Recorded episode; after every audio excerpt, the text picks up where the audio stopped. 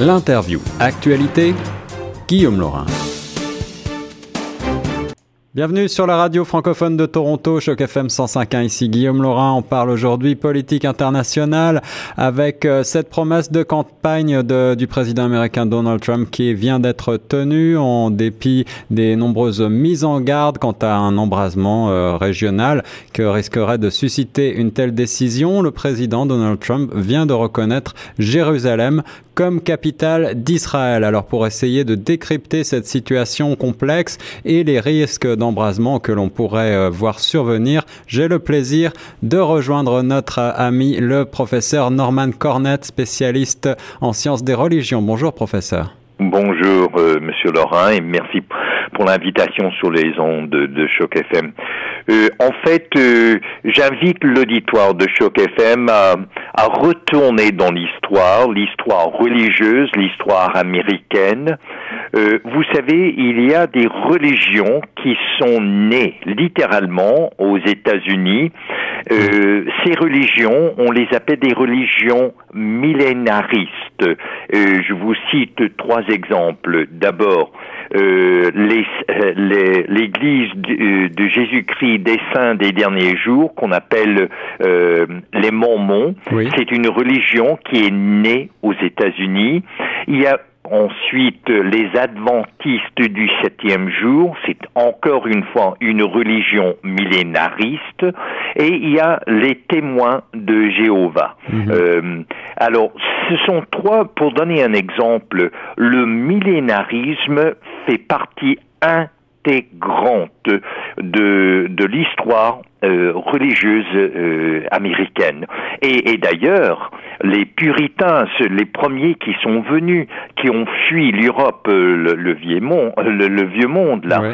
c'était justement pour établir un, un, nouvel Israël, un nouveau Jérusalem, où on allait mettre en pratique le, la Bible.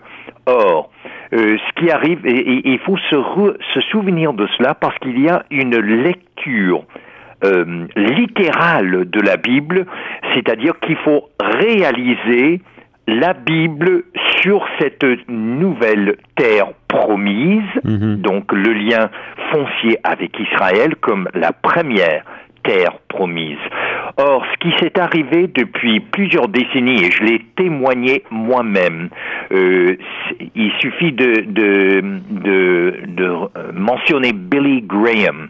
Donc, euh, vers 70, 1970, il, euh, il était celui qui a promu un film dont le titre c'était Sa terre, la terre d'Israël comme la terre promise et que le, le, ce pays-là est la réalisation de toutes les prophéties bibliques. D'ailleurs, dans ce film qui, qui, est très bien fait, je l'ai vu moi-même autour de 60, euh, 71. Mm -hmm. euh, vous avez le chanteur britannique euh, Sir Cliff Richard qui chante, qui louange ah oui. Israël comme comme finalement ce qu'on avait promis il y a des millénaires se réalise, se concrétise, devient réalité sur euh, cette terre, euh, dans ce pays euh, d'Israël. Mais cela, c'était, ça fait partie de, de, de tout ce mouvement qu'on appelle le zionisme chrétien. Donc il y a un faisceau maintenant aux États-Unis et ça fait des décennies. La décision de Donald Trump ne m'étonnait pas. Parce que si, on va d'ailleurs euh, dans cette même époque, là, soit autour de 70, il y avait un livre qui était écrit par un auteur américain évangélique dont le nom c'est Hal Lindsey. Et puis le titre du livre, The Late Great Planet Earth. Mais c'est devenu un best-seller mm -hmm. à, à, à, coup des millions d'exemplaires que tous les, euh, les chrétiens évangéliques ont lu et c'est beaucoup axé sur la prophétie et sa réalisation en Israël. Or, il, y a, il existe d'ailleurs des, des, euh, des, universités, il existe euh, des, des, séminaires là où on, on, fait le doctorat en théologie. Et je cite, parce que j'y suis allé moi-même étudier ce phénomène, Dallas Theological Seminary, qui est à, au Texas. Eh bien là, on enseigne tout ce, ce, millénarisme. Donc il y a un fondement théologique à ce qui vient de se passer et cette théologie est devenue par la suite une idéologie, c'est-à-dire que c'est pas seulement les, les idées euh, abstraites, mais c'est devenu un programme politique. Or, on a maintenant ce faisceau de cette synergie entre les zionistes chrétiens américains, les évangéliques, et, je, je, rappelle à l'auditoire de Choc FM que 88% des évangéliques blancs appuient Donald Trump. Et il y a des universités qui prônent tout, tout ce que Trump vient de faire avec Jérusalem, avec Israël. Je cite entre autres le président de Liberty University, qui est Jerry Falwell Jr. Eh bien là, eux, ils sont complètement dans cette lignée, dans cet esprit que qu'il faut il faut absolument une une entente entre euh, Israël et les États-Unis.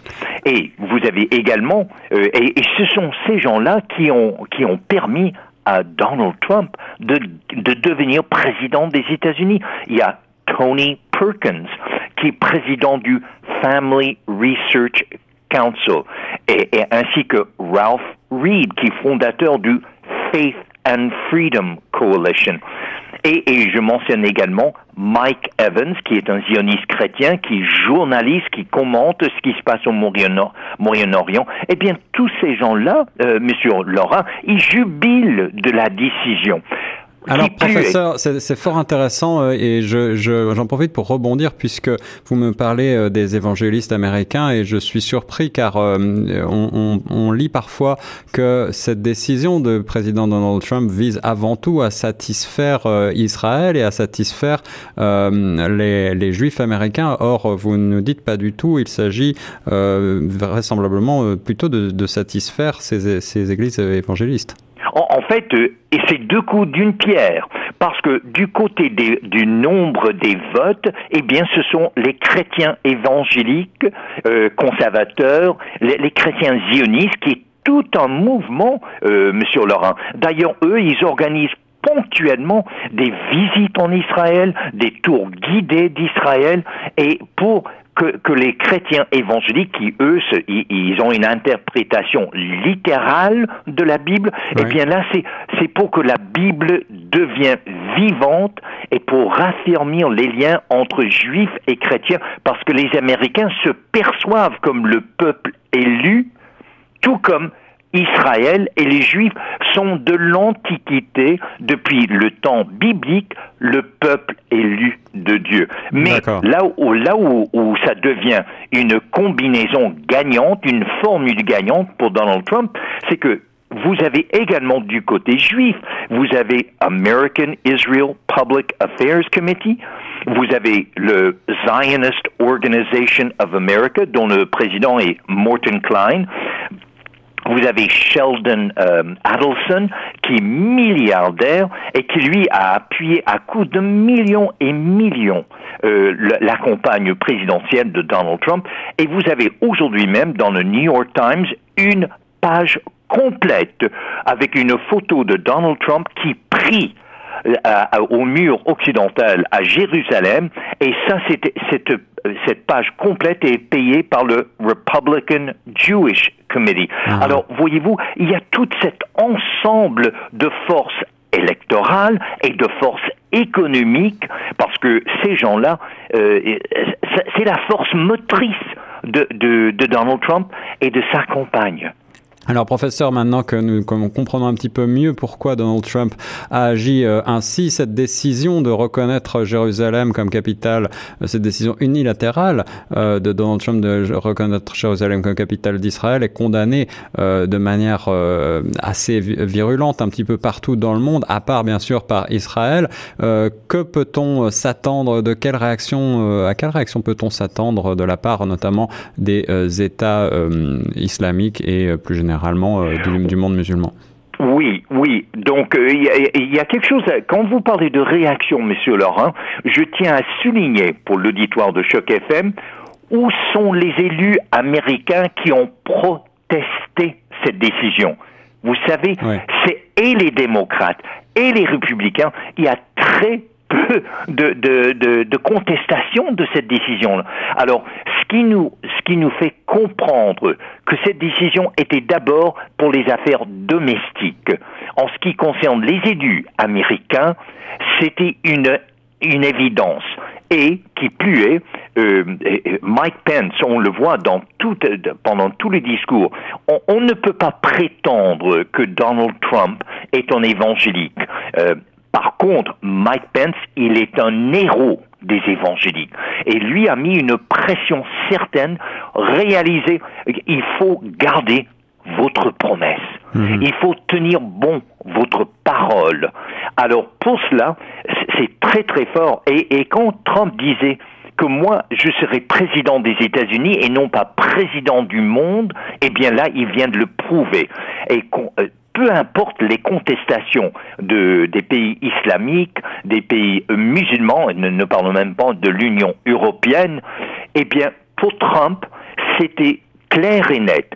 Ça fait combien de décennies qu'on on, parle qu'on va résoudre cette question israélo-palestinienne? Mhm. Mais on n'a pas résolu pour autant. Donc, là encore, il a l'air de garder sa promesse que lui va gouverner autrement. Il va prendre des grands moyens.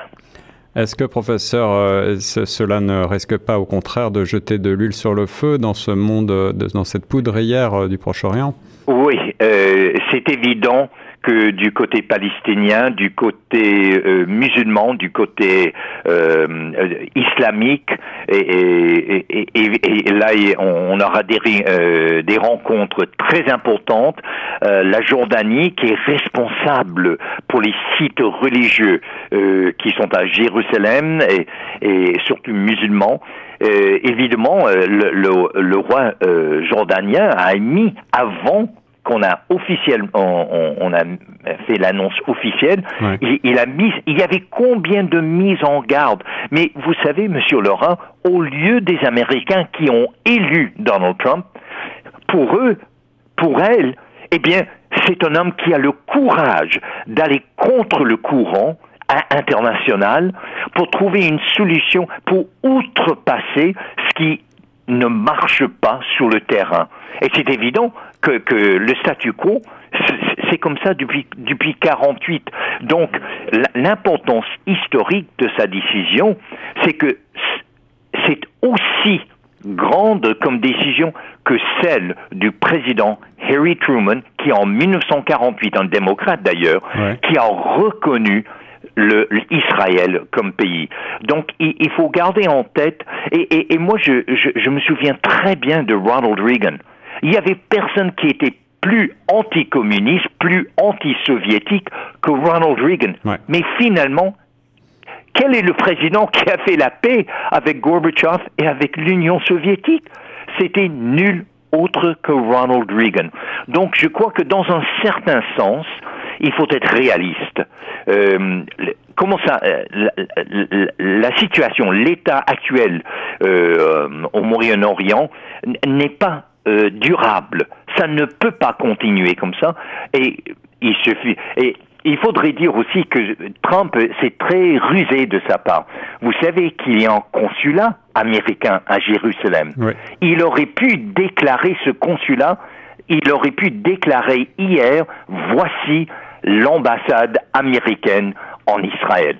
Il l'a pas fait parce que Trump vise beaucoup les apparences. Mhm. Donc il y a une certaine façade.